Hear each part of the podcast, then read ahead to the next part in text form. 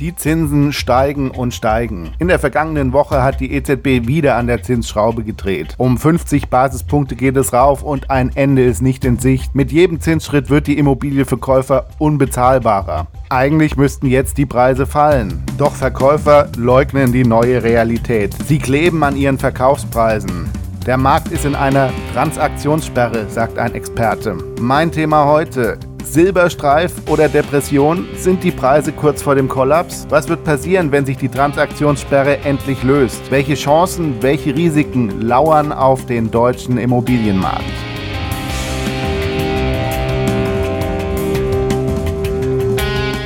Seit einiger Zeit haben wir ja veränderte Realitäten am Immobilienmarkt. So sagt zum Beispiel der Präsident des IVD Jürgen Michael Schick, der Immobilienmarkt hat sich gedreht von einem Verkäufermarkt zu einem Käufermarkt. Und das bestätigen auch die Schlagzeilen und Negativmeldungen, die uns praktisch täglich beschäftigen. Da meldet die Vonovia zum Beispiel letzte Woche, sie werde im Jahr 2023 keine neuen Bauprojekte starten. Betongold ist kein Selbstläufer mehr, schreibt der Fokus. Der wahre Schock am Immobilienmarkt kommt erst noch. Also wenn man die Augen und Ohren offen hält, dann sollte man ja eigentlich schon merken, dass sich hier gerade irgendetwas tut.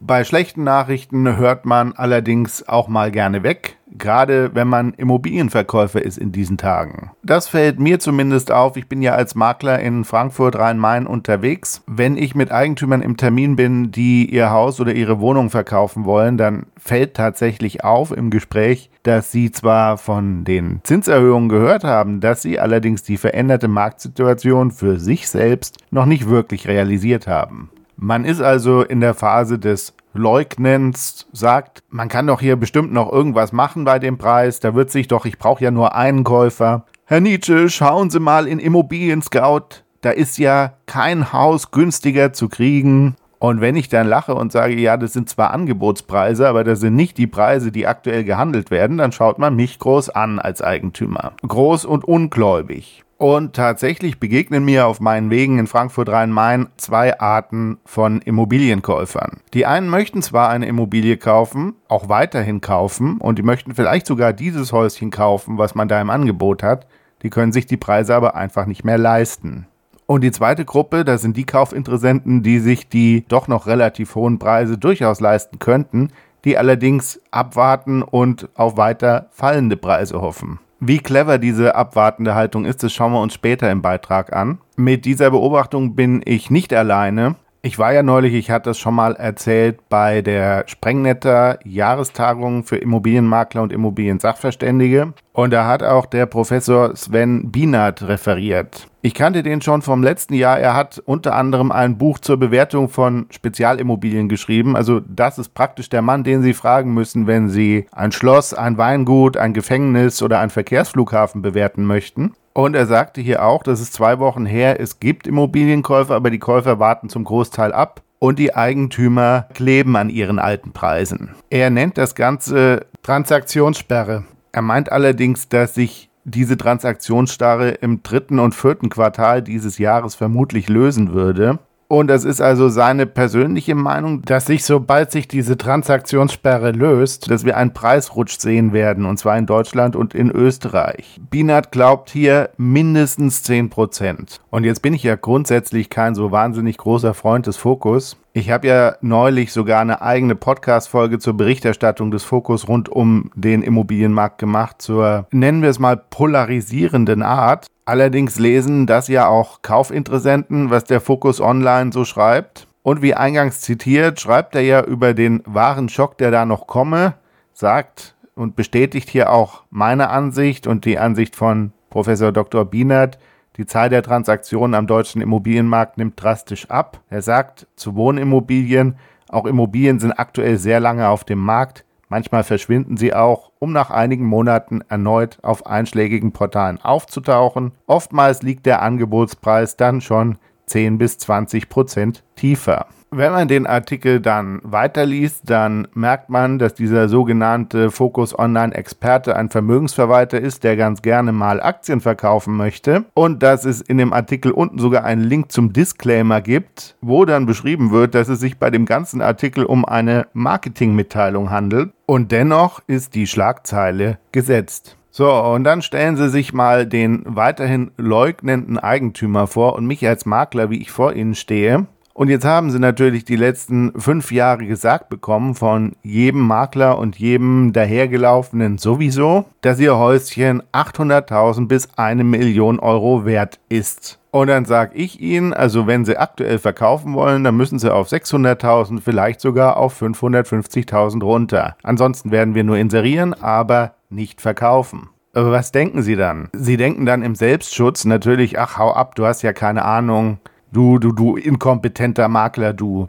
Und das kann ich aus einer rein menschlichen Sicht natürlich vollkommen verstehen, weil das natürlich wehtut. Aber überlegen wir uns trotzdem nochmal, was ist denn in dem letzten Jahr so passiert? Die Kreditzinsen sind sprunghaft gestiegen. Also erst die Leitzinsen und dann, beziehungsweise im selben Atemzug auch die Bauzinsen. Das heißt also die Zinsen, die Sie als Immobilienkäufer bezahlen müssen, wenn Sie sich Geld von der Bank leihen, um Ihren Hauskauf zu finanzieren oder um ein Haus zu bauen. Die Gründe, über die haben wir ja schon mehrfach gesprochen, also Inflation, Krieg und so weiter. Und der Eigentümer, der hat ja sein Ohr nicht so am Markt wie ich jetzt als Makler. Der hat es natürlich nicht mitbekommen und der sagte dann erstmal, ja, aber jeder jeder will ja in Frankfurt wohnen und es gibt ja kaum Häuser in Frankfurt auf dem Markt. Oder wenn es sich um ein Baugrundstück handelt, sagt er, ja, also auch Projektentwickler und Bauträger, die müssen ja bauen, die würden ja sonst ihren Laden zumachen müssen, wenn sie nicht mehr bauen und nicht mehr ankaufen. Und deswegen bemühe ich mich als Makler jetzt aktiv diese von Herrn Biener zitierte sogenannte Transaktionssperre zu lösen. Und unter anderem deswegen habe ich auch mal diese Grafik hier erstellt. Und an dieser Stelle möchte ich mich einmal ganz herzlich bei der wundervollen PR-Abteilung des Immobilienfinanzierers Dr. Klein bedanken, die mir die Daten für diese Grafik zur Verfügung gestellt haben. Wenn Sie jetzt den Podcast hören und nicht das YouTube-Video dazu sehen, dann würde ich Sie bitten, dass Sie einfach mal auf den Link unter dem Beitrag klicken und dann gelangen Sie zu einem Beitrag auf meinem Blog und da sehen Sie die Grafik dann auch. So, und was habe ich hier gemacht? Ich habe mir hier mal für Sie angeschaut, wie hoch Ihre monatliche Belastung ist, wenn Sie einen Standard-Immobilienkredit aufnehmen. Wie hoch die war, 2000, wie hoch sie im niedrigsten Fall war, im bestmöglichen Fall für den Käufer und wie hoch sie jetzt ist. Und bei der Höhe der Standard-Immobilienfinanzierung habe ich jetzt gesagt, Sie nehmen also 450.000 Euro auf. Also stellen Sie sich vor, so ein Hauskauf, das Haus kostet vielleicht 550.000 Euro, Sie haben 150.000 Euro Eigenkapital, haben noch ein bisschen Kaufnebenkosten und dann müssen Sie 450.000 aufnehmen, um das Haus kaufen zu können. Und dann schreiben Sie Ihre Zinsen für 10 Jahre fest. 10 Jahre liegen dabei tatsächlich so am, an der äußersten Grenze. Allerdings haben wir ja gesagt, wir wollen jetzt also das mal möglichst günstig darstellen. Das heißt also, wenn Sie ihr Zinsänderungsrisiko begrenzen wollen, also den Kredit noch länger laufen lassen wollen, bis er zur Refinanzierung fällig wird, wäre diese monatliche Belastung für Sie noch teurer. Und da können Sie jetzt ja mal sehen, ich nenne das dann Nietzsche Immobilien Standardrate, angelehnt an die Dr. Klein Standardrate. Der Dr. Klein macht es auch, der macht es allerdings mit 100.000 Euro und weil mir das ein bisschen zu pauschal gewesen ist, weil man dann immer multiplizieren muss, sage ich halt, okay, wir machen die Sache mit einer 400.000 Euro, 450.000 Euro Finanzierung und dann nennen wir die Nietzsche Immobilien Standardrate. Und in dieser Standardrate sehen Sie dann also, dass Sie für Ihren Kredit im besten Fall, nämlich am 14. Dezember 2020, 885 Euro Belastung gehabt hätten. Belastung bedeutet also Zins und Tilgung. Also der Preis, wenn Sie jetzt ins Eigenheim ziehen, den Sie als Belastung haben anstelle der Kaltmiete. So, und wenn wir uns dann überlegen, also am 14. Dezember 2020 hätte sie die ganze Sache 885 Euro gekostet im Monat.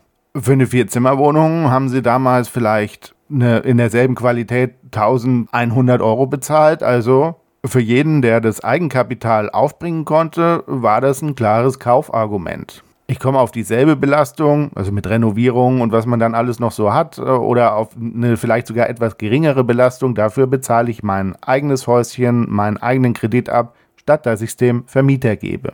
Und ich habe also diese ganze Sache, das können Sie auch für Ihren persönlichen Kreditbetrag dann übrigens selber berechnen. Ich habe die ganze Sache mit dem Zinsrechner von der Stiftung Warentest gerechnet. Den Link, den lege ich Ihnen natürlich auch bei. Und wenn wir uns dann den Zinsanstieg von 2021 und 2022 anschauen, ja, Sie haben recht gehört, 2021, weil der 14. oder genauer gesagt der 15. Dezember war das absolute Tief. Und danach ging es nämlich schon nach oben. Das haben wir nämlich auch schon 2021 gesehen. Allerdings noch nicht so steil. Der große Sprung kam dann tatsächlich 2022. Und am 17. Oktober 2022 waren wir dann bei einer Sollzinsrate von 3,88 Prozent. Und das bedeutet für Sie als Käufer beziehungsweise auch für Sie als Verkäufer, Sie können das natürlich auch mal mit dem Kreditbetrag durchrechnen, den Käufer dann bringen müssten, damit Sie Ihre Immobilie kaufen können.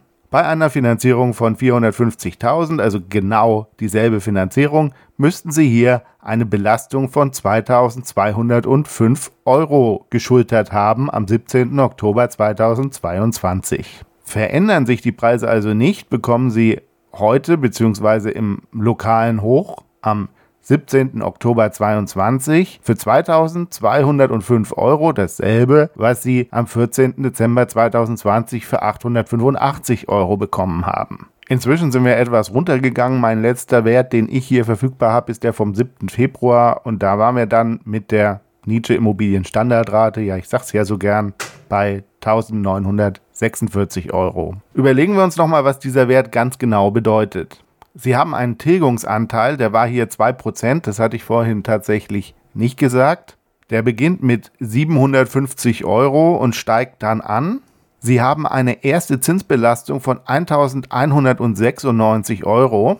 Die Zinsbelastung fällt dann mit abnehmender Restschuld ab und die Tilgung steigt mit abnehmender Restschuld an. Deswegen bleibt Ihre Rate immer gleich bei 1946 Euro. Und verglichen von unserem Tiefstand von 0,36 Euro hat sich die Zinsbelastung einfach vervielfacht. Hier waren wir bei einer Zinsbelastung von 135 Euro. Also 135 Euro im Tief gegen 1196 Euro heute für eine Finanzierung von 450.000 Euro. So, dann bezahlen Sie für Ihr neues Häuschen 2000 Euro Bank. Und dann kommen da noch Betriebskosten drauf. Und jetzt rechnen wir mal mit netten Betriebskosten in Höhe von 500 Euro tutto completo. Und dann kommen ja noch die normalen Lebenshaltungskosten. Und dann kann es ja sein, dass sich die Ampel mal wieder überlegt, dass Atomstrom blöd ist und dass sich die Kosten für Strom oder für eine andere Komponente, Gas, Fleisch, Benzin, einfach mal verdreifachen aber gehen wir doch mal davon aus, alles bliebe, wie es jetzt ist, dann könnten Sie für 2500 Euro jede Menge Einfamilienhäuser mieten. Und zwar gute Einfamilienhäuser. Zum Beispiel eine echt schöne Doppelhaushälfte, 2010 gebaut, 5 Zimmer, 190 Quadratmeter, 350 Quadratmeter Garten. Und wenn Sie nochmal 500 Euro drauflegen, dann kriegen Sie in Frankfurt am Main im Luxusturm Grand Tower für 3000 Euro nämlich warm eine 111 Quadratmeter Vier-Zimmer-Wohnung. Mit Ausblick auf die Stadt. Da leben sie wie im Denver-Clan. Und dann kommt der verkaufswillige, aber leugnende Eigentümer wieder und dann sagt er, Herr Nietzsche, aber das ist dann ja nicht deren Häuschen, das ist dann ja wieder gemietet und Eigentum ist so viel besser als Mieten. Und dann sage ich, ja, in diesen Zeiten, wo ich als Neueigentümer vielleicht eventuell meinen Job verliere oder wo die Betriebskosten eventuell unfassbar teuer werden, wie gerade schon gesagt, ist es doch vielleicht gar nicht so verkehrt, wenn ich den Mietvertrag nach drei Monaten kündigen kann, den Schlüssel abgebe und in eine Immobilie ziehen kann, die dann nur noch halb so viel kostet. Und vor dem Hintergrund reden wir zu diesem Zeitpunkt ja nur noch über Leute, die sich eine Kreditrate von 2000 Euro leisten können. Das sind dann also potenzielle Eigentümer, die vermutlich ein Haushaltseinkommen von 6.000 bis 8.000 Euro haben, vielleicht mehr. Also gehobenes Management oder ein guter Sales bei einer Bank oder vielleicht sogar ein Pilot. Ziehen die denn dann auch nach Frankfurt-Griesheim? Oder nach Fechenheim oder nach Rödelheim? In eine Doppelhaushälfte, die in den 70er Jahren gebaut wurde. Oder zieht diese Klientel dann doch lieber in den Grand Tower? oder mietet sich ein Häuschen im Bad Homburger Hartwald. Und die übrige Klientel, also die, die bisher für den Kauf des Reihenhauses oder der Doppelhaushälfte in Frage gekommen wären, also sagen wir mal Eheleute mit zwei Kindern, der eine verdient dreieinhalbtausend Euro und der andere hat einen Halbtagsjob, verdient eineinhalbtausend Euro, fünftausend Euro Haushaltseinkommen, ist ja auch schon mal gar nicht so schlecht, ne? Aber die sind dann aktuell halt einfach raus. Mindestens dann, wenn man nicht kreative Lösungen entwickelt. Und das ist genau das, was Makler im Übrigen jetzt tun oder zumindest tun sollten. Jetzt kommt es nämlich gerade darauf an, dass Sie keinen Fehler bei der Vermarktung machen und nicht die wenigen Interessenten, die Sie noch haben, aus Versehen verbrennen.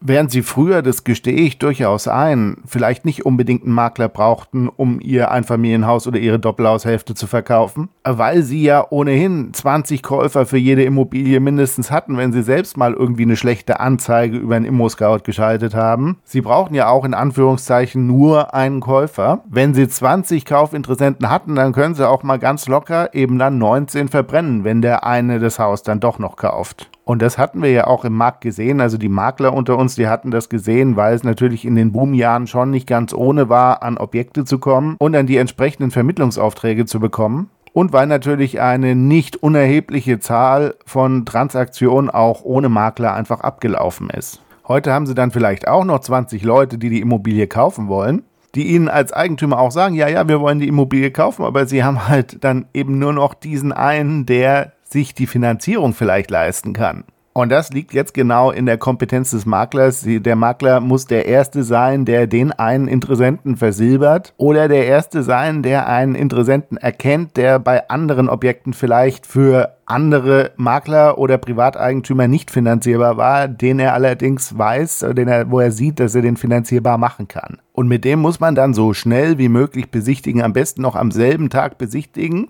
und in Windeseile die Finanzierung darstellen und dann auch abschließen. Jeder weitere Tag gibt dem Markt natürlich die Möglichkeit, sich gegen die Interessen des Eigentümers und auch gegen die Interessen des Käufers zu entwickeln, wenn die EZB schon wieder hustet. Und jeder weitere Tag gibt natürlich auch dem Interessenten, der jetzt der Hahn im Korb ist, die Möglichkeit, seine Kaufentscheidung zu überdenken oder auch auf ein anderes Objekt, was er dann doch noch gefunden hat, auszuweichen. Das bedeutet, Ihr Makler sollte genau wissen, welchen Interessenten er sucht und wo er die entsprechende Zielgruppe für Ihre Immobilie findet. Und er muss fähig sein, den Käufer schnell zu erkennen, Chancen zu erkennen, um den Käufer dann auch abzuschließen. Selbstständige Kaufinteressenten, also Kaufinteressenten, die einer selbstständigen Beschäftigung nachgehen oder die ein kleines Unternehmen führen. Die früher war es als Makler und als Eigentümer leichter, jemand anderen zu nehmen, der vielleicht weniger Probleme hat, eine Finanzierung zu bekommen. Heute sind genau genau diese Selbstständigen die, die die Möglichkeit hatten, entsprechend viel Eigenkapital einzusammeln und die jetzt mit der richtigen Strategie doch wieder finanzierbar werden. Weil ich heute als Makler lieber eine komplexe und durchaus arbeitsaufwendige Finanzierung aufbaue, als keinen Käufer für die Immobilie zu haben. Das kriege ich im Moment mit, dass da viele Berufskollegen wirklich dran scheitern.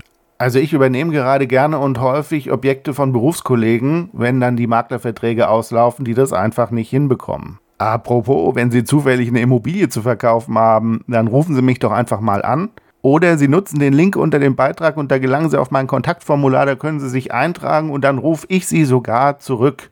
Und das gilt nicht nur für Eigentümer, das gilt auch für Interessenten, die eine Immobilie suchen. Auch sie können sich da eintragen und dann rufe ich sie an und dann können wir gemeinsam sehen, ob ich ihnen bei ihrem Kaufinteresse weiterhelfen kann. So, aber wie wird sich denn jetzt der Markt entwickeln? Das ist ja auch was, was ich auch wahnsinnig oft gefragt werde. Wo geht's denn hin? Wenn Sie den Podcast jetzt regelmäßig hören, verfolgen, dann wissen Sie, dass ich im Moment mit zwei Arten von Investoren und Eigentümern rede. Die einen, die glauben, ja, alles wird ja wieder gut der Zins wird zwar nicht mehr auf diese Tiefs gehen, die wir vor zwei Jahren gesehen haben, wird sich allerdings durchaus wieder stabilisieren. Und die anderen glauben, die Zinsen steigen weiter. Im letzten Update habe ich bereits von einem institutionellen Anleger berichtet, der das böse Wort, die 5% in den Mund genommen hat. Also das hier sind jetzt nun die beiden Perspektiven. Und da können wir uns mal angucken, wie sich die Nietzsche Immobilienstandardrate hier verändern würde, wenn die Zinsen zum Beispiel wieder auf 5% gehen. Wieder sage ich deswegen, weil wir ja 2000 auch schon mal bei 5,95% waren. Und in etwas weiter zurückliegender Vergangenheit war man natürlich noch sehr viel höher. Also bei 5% würden Sie für die 450.000 Euro, die sich leihen wollen, 2625 Euro bezahlen. Monatliche Rate auf 10 Jahre Zinsbindung mit einer Tilgung von 2%. Vielleicht geht der Sollzins aber auch wieder zurück, zum Beispiel auf 2,3% und dann wären wir bei einer Nietzsche Immobilien Standardrate von 1612 Euro. Was immer noch eine Verdopplung von den Lows wäre von 2020. Ne? Da komme ich wieder zurück auf den angesprochenen Professor Sven Bienert, der in seinem Vortrag meinte, ja, das mit der Inflation, das wird sich vermutlich in 2023 nicht komplett erledigen, obwohl wir aktuell einen Rückgang der Inflation sehen. Auch die Börse hat ja seit Jahresbeginn performt und die Börsewertpapiere nehmen ja aufgrund ihrer einfachen Handelbarkeit gerne den Bewegungen in anderen Märkten etwas voraus. Und ganz besonders hat der Bienert hier die Erholung der Aktien für, von Immobilienwerten angesprochen. Also zum Beispiel eine Vonovia, die dieses Jahr schon zu dem Zeitpunkt 26 Prozent zugelegt hatte. Und einige andere hatte er auch noch angeführt. Er zitiert eine Studie von Ernst Young zur Stimmung des Investmentmarkts, also für Wohnen und Gewerbe.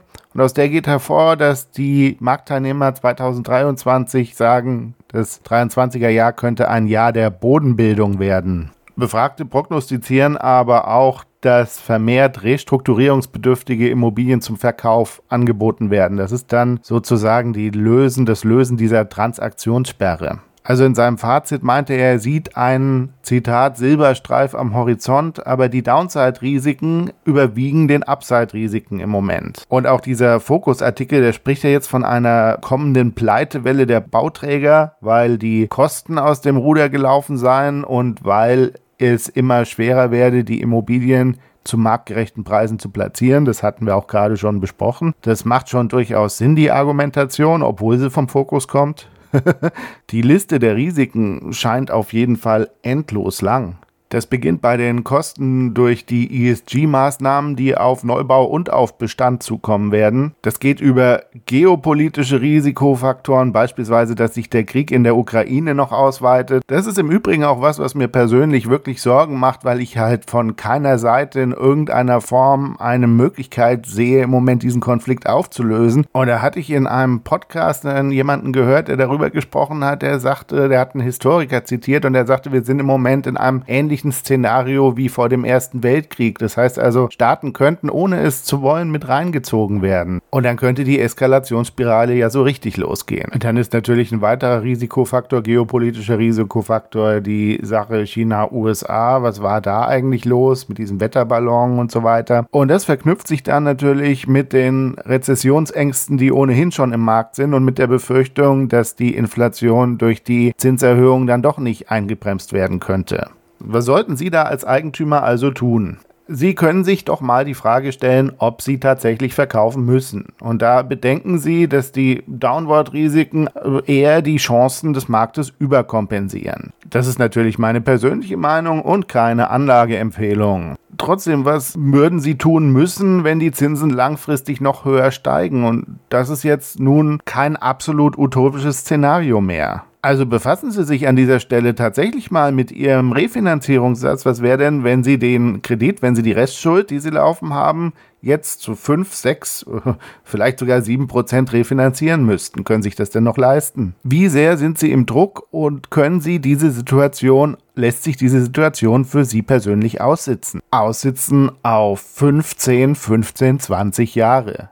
Wer weiß, wie lange es dauert. Ich habe vorletzte Woche zum Beispiel mit einem Eigentümer gesprochen, der will sein Einfamilienhaus verkaufen in Frankfurt. Der hat das Haus, das war ein Neubau 2017, also wie gesagt, das ist eigentlich noch ein neues Haus und hat sich jetzt etwas weiter draußen ein richtig neues Haus nochmal errichtet. Also die haben neu gebaut und müssen jetzt den einen Kredit ablösen, weil sie aktuell einfach zwei Kredite laufen haben und zwei Kredite sind einer zu viel. Ich glaube persönlich auch, dass solche Maßnahmen wie, ja, wir haben ein neues Haus und bauen uns jetzt draußen nochmal ein neues Haus, auch solche Stilblüten des Immobilienbooms gewesen sein werden, wenn wir in der historischen Betrachtung dann irgendwann mal in zehn Jahren drauf gucken. Ja, man hat sich ja überlegt, dass man das aktuelle Haus dann mit Gewinn verkauft. Und auch dieser Eigentümer war einer derer, die mich mit großen Augen angeguckt haben, als ich dann gesagt habe, naja, wenn du jetzt verkaufen willst oder verkaufen musst, dann senk doch mal den Preis um 200.000 Euro. Alternativ kannst du die Immobilien natürlich laufen lassen und machst jeden Monat zweieinhalbtausend Euro Miese für die Finanzierung, die da rauslaufen. Ich meine, das ist natürlich echt blöd zu hören für den Eigentümer.